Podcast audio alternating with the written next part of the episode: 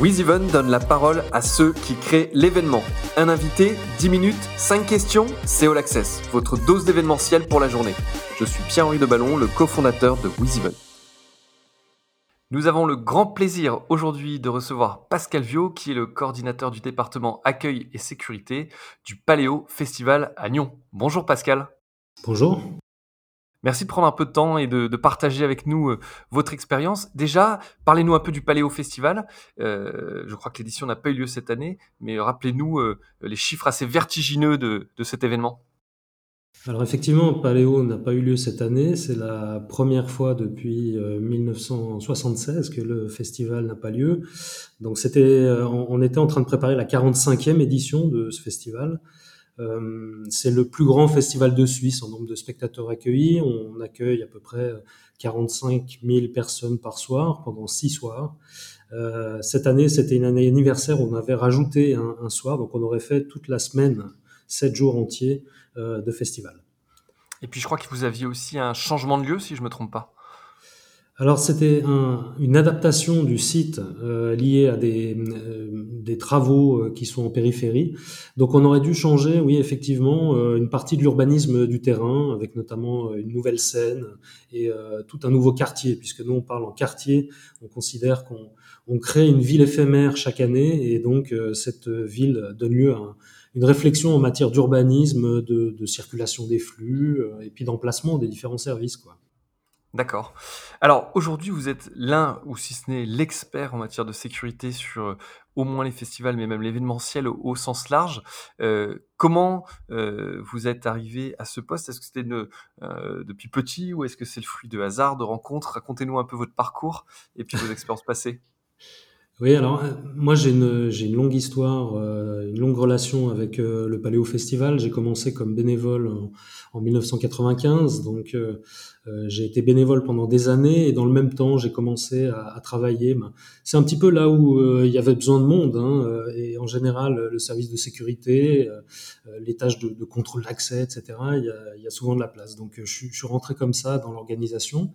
En parallèle, je, faisais des études en sociologie et chemin faisant, j'ai pris des responsabilités au niveau de l'organisation de Paléo. J'ai été responsable de la sécurité de la Grande Seine pendant cinq éditions. Et puis, je suis devenu euh, donc coordinateur de ce département accueil sécurité, tout en continuant en parallèle mes études et en finissant par euh, soutenir une thèse de doctorat à l'école polytechnique qui porte sur les questions de sécurité liées aux grandes manifestations. Donc, j'ai réussi finalement à allier les deux, mes, deux passions, euh, à la fois euh, dans la pratique, euh, participer à l'organisation d'une d'une grande manifestation comme le festival, et puis en termes de réflexion, plutôt de recherche, euh, d'aller plus loin et puis de réfléchir sur comment on organise finalement la gestion des risques à l'occasion d'un rassemblement comme ça de plusieurs dizaines de milliers de personnes. Donc là, vous êtes, vous le disiez, chercheur à l'école polytechnique de Lausanne, et puis vous avez aussi créé un institut qui s'appelle l'Institut suisse de sécurité urbaine et événementielle. Dites-nous en un peu plus.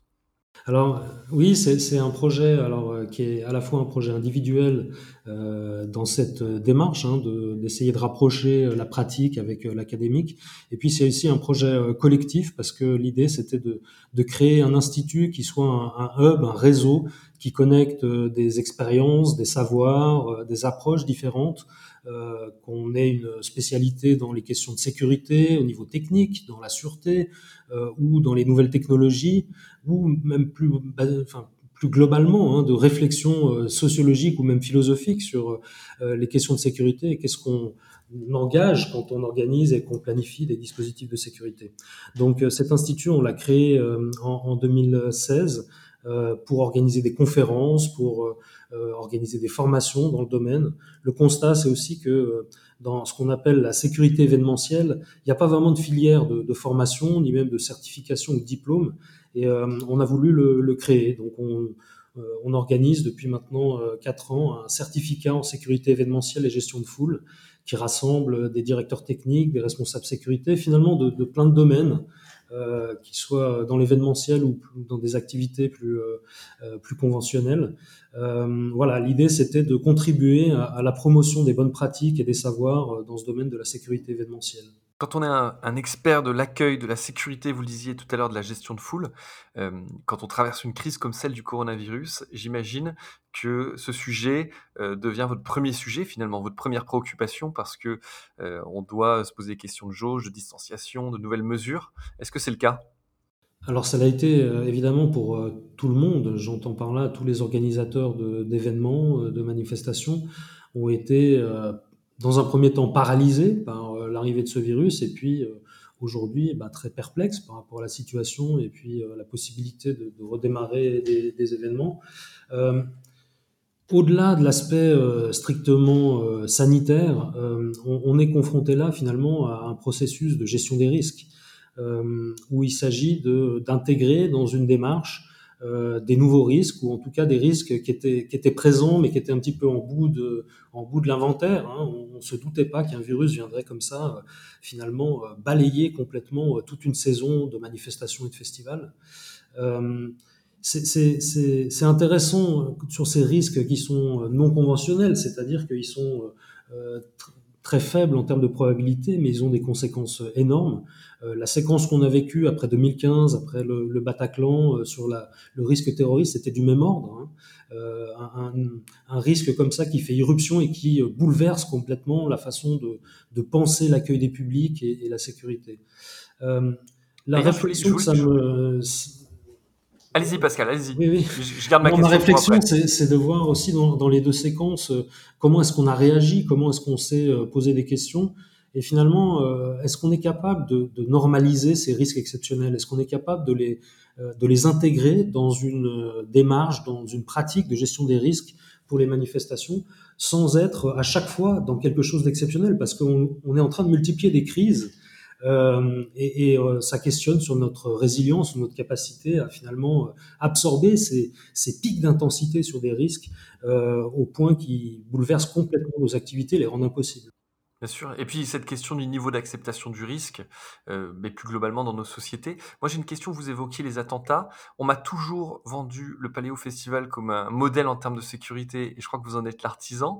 Euh, et en même temps, j'ai été très surpris d'apprendre, et vous allez me le confirmer ou pas, mais que au Paléo Festival, les gens ne sont pas fouillés à l'entrée. Est-ce que c'est une spécificité suisse? Alors c'est vrai que ça, surprend beaucoup hein, euh, des, visiteurs ou des professionnels euh, qui, viendraient euh, sur le site de notre festival. Effectivement, je parlais de l'histoire du festival. Depuis sa création, il n'y a jamais eu de, de, contrôle à l'accès, de fouilles ou de palpation de sécurité. C'est une politique, c'est un choix, c'est une philosophie. Ce qu'il faut savoir, c'est que on, a un site des concerts, mais qui est entouré d'un site beaucoup plus grand, avec euh, une zone de camping, avec plus de 9000 campeurs, avec 15 euh, 000 véhicules accueillis sur les parkings. Euh, on a une approche qui est plus de, périmètre large et de présence extrêmement renforcée dans, tous les secteurs finalement de ce territoire. ça, c'est la première chose. La deuxième, c'est évidemment après 2015 la pression qu'on a eue hein, pour euh, nous dire mais finalement euh, pourquoi est-ce que vous mettez pas cette fois-ci en place une palpation de sécurité? Et là, je voudrais juste rentrer un tout petit peu dans une considération technique, hein, c'est que euh, l'élévation du niveau de contrôle, il va avec une gestion des flux. C'est-à-dire que si on prend plus de temps pour contrôler les gens, il faut qu'on ait une capacité de les faire rentrer dans de bonnes conditions. S'agissant du risque terroriste, c'est une, une, vraie problématique hein, qu'on a rencontrée sur tous les événements. Euh, donc parce que est-ce que c'est parce qu'on s'expose plus avec un avec plus de fouilles, on a du coup plus d'attentes et du coup un amas de gens plus important et du coup on augmente un potentiel risque avec un attentat à la bombe notamment, c'est ça? Ben, en fait les files d'attente avant les points de contrôle constituent des cibles extrêmement faciles euh, pour euh, pour des des personnes mal intentionnées. Donc le et ça, ça, ce qui était au départ un petit peu vécu comme une faille dans notre dispositif aujourd'hui est, est, devenu une force. Hein puisque euh, beaucoup d'experts aujourd'hui disent il faut faire rentrer les gens vite, euh, il faut euh, limiter les attentes au, point de contrôle. Qui est aussi le cas avec cette crise. Et, ne plus raisonner comme finalement une sécurité qui gérerait une forteresse médiévale avec un point d'accès unique et contrôlé, mais réfléchir vraiment sur l'ensemble de la périmétrie concernée. Et c'est finalement comme ça qu'on réfléchissait nous dès le départ. Et ce qui colle bien avec cette problématique sanitaire aussi, où il faut limiter euh, des amas de gens dans des, dans des zones réduites? Dans quelques minutes, je vais vous laisser parce que je crois que vous avez un, un, rendez-vous avec Europe Event Safety Group, qui est également une de vos initiatives. Dites-nous rapidement ce que c'est et surtout, moi, ce qui m'intéresse, c'est de quoi vous allez parler avec vos collègues dans quelques minutes. Alors, je suis euh, actif dans ce réseau hein, qui existe depuis euh, le, début des années 2000, euh, qui a été créé par le Roskilde Festival et le professeur Chris Kemp, juste après l'accident en 2000 à Roskilde, une bousculade qui a fait plusieurs victimes par écrasement. Et c'est le point fondateur, en fait, de cette initiative qui est une mise en réseau des responsables sécurité de tous les festivals européens. Donc, c'est un groupe de l'association Europe, des festivals européens, et on organise deux fois par année des rencontres, des séminaires pour échanger des expériences, faire le bilan de la saison écoulée, des problèmes qu'on a rencontrés. Euh, évidemment, euh, cette année, elle est très spéciale. Hein. On n'a pas de bilan à faire de notre saison festival, mais euh, on, a ressenti le besoin de se parler beaucoup, beaucoup. On a organisé des, visioconférences régulièrement chaque semaine. On a organisé des webinaires et on a décidé qu'il fallait qu'on continue de se parler et de, discuter sur la situation. Donc chaque semaine, voilà, le, vendredi après-midi, on prend un moment pour échanger, se dire voilà quelles sont les informations relatives à l'organisation de manifestations, les interdictions, les contraintes. Et donc ça nous permet aussi d'avoir une vision très large et de trouver des appuis dans les discussions qu'on peut avoir à notre niveau euh, national. Donc euh, c'est vraiment de l'échange d'informations, un partage aussi d'une d'une philosophie hein, de la sécurité et de l'accueil des publics. On, est tous vraiment orientés sur euh, des, savoirs en matière d'accueil, de qualité d'expérience des spectateurs. C'est ça qui nous guide et ça fait du bien finalement de se le conforter en échangeant nos points de vue. Parfait. Pascal, merci, c'était passionnant. Euh, j'aurais pu euh, continuer longtemps avec vous et, creuser encore tous ces aspects. Et c'est des choses chez WizEvent avec le contrôle d'accès qu'on connaît et on est en interaction avec euh, des acteurs comme vous.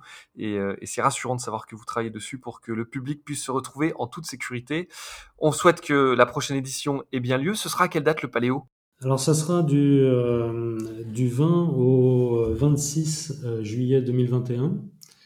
Euh, donc on va refaire hein, euh, 7 jours, c'est-à-dire qu'on va, on va quand même se payer cet anniversaire des 45 ans euh, avec un jour supplémentaire et on, on, espère que les conditions sont réunies pour avoir une très belle fête. Parfait. Merci Pascal. À bientôt. Merci. Vous écoutiez All Access, le podcast de WizEvent, la solution de billetterie, d'inscription et de cashless pour les organisateurs d'événements. Pour prolonger cet échange, partagez, commentez et notez cet épisode sur vos plateformes préférées pour nous rejoindre, rien de plus simple, media.wizevent.com.